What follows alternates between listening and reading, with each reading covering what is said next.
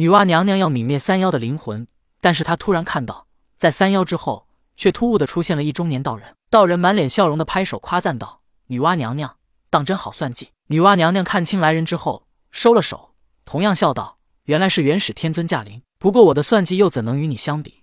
你可是连圣人都能算计的。不不不，娘娘的卸磨杀驴，杀人灭口，这样的算计，我自叹不如。”元始天尊脸上依旧挂着淡淡的微笑。他之所以现在出现，正是要当面看到、听到女娲娘娘暴露出她当年给三妖的密旨。以及她此时杀妖灭口的手段，如此，女娲娘娘便有了把柄在她的手中。封神大战之后，邪教覆灭，这人间许多异类被消灭。至此之后，人族彻底成为人间之主。虽然他们要遵从昊天上帝的旨意，但人间却是人族的主场。而元始天尊最是不喜异类，但是这样的异类在人间还有许多，而这些异类却是围绕在女娲娘娘的周围。天尊的卸磨杀驴、杀人灭口，比我更加高明。被天尊算计的人。根本不知道自己是被算计，而我最起码要抛弃他们之前，会让他们死个明白。”女娲说道。女娲此时铁了心的要杀三妖，所以她刚刚才会用光幕护住三妖的灵魂，让他们死个明白。要杀他们的真正原因，并不是狐狸精造炮烙剑露台、敲鼓验髓剖腹验孕，以及他们吃人，而是女娲担心他们泄密。其实元始天尊老子等圣人早就知道女娲派出了三妖，当年纣王提示亵渎，女娲要去杀了他，但却杀不掉。接着后来，女娲又用招妖幡招去了天下群妖。后来天下群妖又全都散了。元始天尊虽然不知道其中内情，但之后朝歌变妖气冲天，云中子都能看出来，他们又如何不知呢？但当时女娲派出三妖的形式对元始天尊有利，所以他才故作不知。而今武王即将得到江山，那么女娲也就没了利用价值。女娲娘娘也明白，她派出三妖虽然没有证据，但有心人稍微思索一下，便能想到。可知道归知道，没有证据。那就是污蔑。就算所有人都知道是女娲做的，可是证据呢？你把证据拿出来啊！所以元始天尊在等，等到女娲忍不住出手杀三妖之时，便是他现身之时。果然，女娲终究是等不下去，她太小心了。三妖又不听话，只有灭了三妖的灵魂，才会失去所有的证据。但这也恰恰给了元始天尊机会。娘娘，此事只有我五人知道。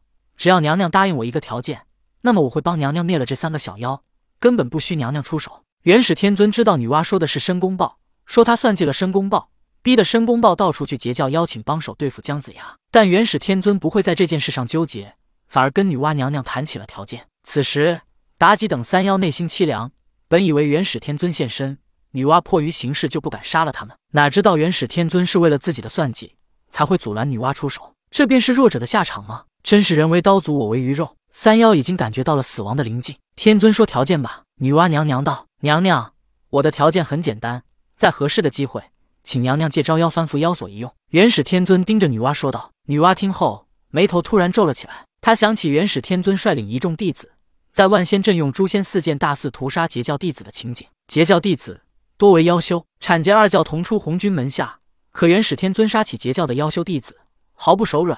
那么他要招妖幡和缚妖锁是做什么呢？元始天尊素来高傲，讨厌妖修以及异类修道者。甚至曾发过豪言，要这世间再无异道。咯噔，女娲心里突然颤抖了一下。此时她才终于感受到了元始天尊的狠辣。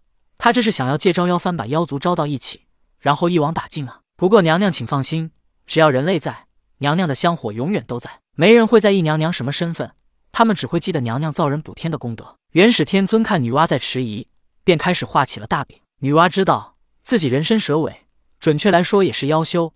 她自知自己也在元始天尊看不起的范围之内，正因为女娲娘娘这身份，所以她才能用招妖幡号令天下群妖。我能不借吗？女娲娘娘道：“借与不借都在娘娘，没人能强迫得了。不过这只是让我麻烦一点罢了。而娘娘派出三妖祸害人间的事情，我想很快就会在人间流传。到那时，妖族依旧会被灭，而娘娘连人类的香火都不会再有。”女娲娘娘一脸悲苦，居然要她抛弃整个妖族，这不是妖族的罪人吗？而此时，他终于感受到元始天尊的算计无人能比。他自以为是棋手，但他根本没资格做元始天尊的对手，只能做一个大一点的棋子。娘娘该早做选择。元始天尊谆谆善诱道：“能让这时间晚点到吗？”女娲问道。“可以。”元始天尊微笑道：“他的算计从来没有不成功的，晚点到也无所谓，反正无论多久的时间，都在他弹指一挥间。而且他还需要好好的安排一下，该怎么把妖族一网打尽。到时能陪我演场戏吗？”女娲问道。只要娘娘答应，多少戏都可以。元始天尊道。元始天尊知道女娲娘娘不想直接做妖族的罪人，所以想让她来背黑锅，这才需要演戏。不过元始天尊并不在意，妖族都覆灭了，什么黑锅不黑锅的，谁知道呢？难道只有女娲娘娘会杀人灭口吗？他元始天尊也玩的贼溜儿。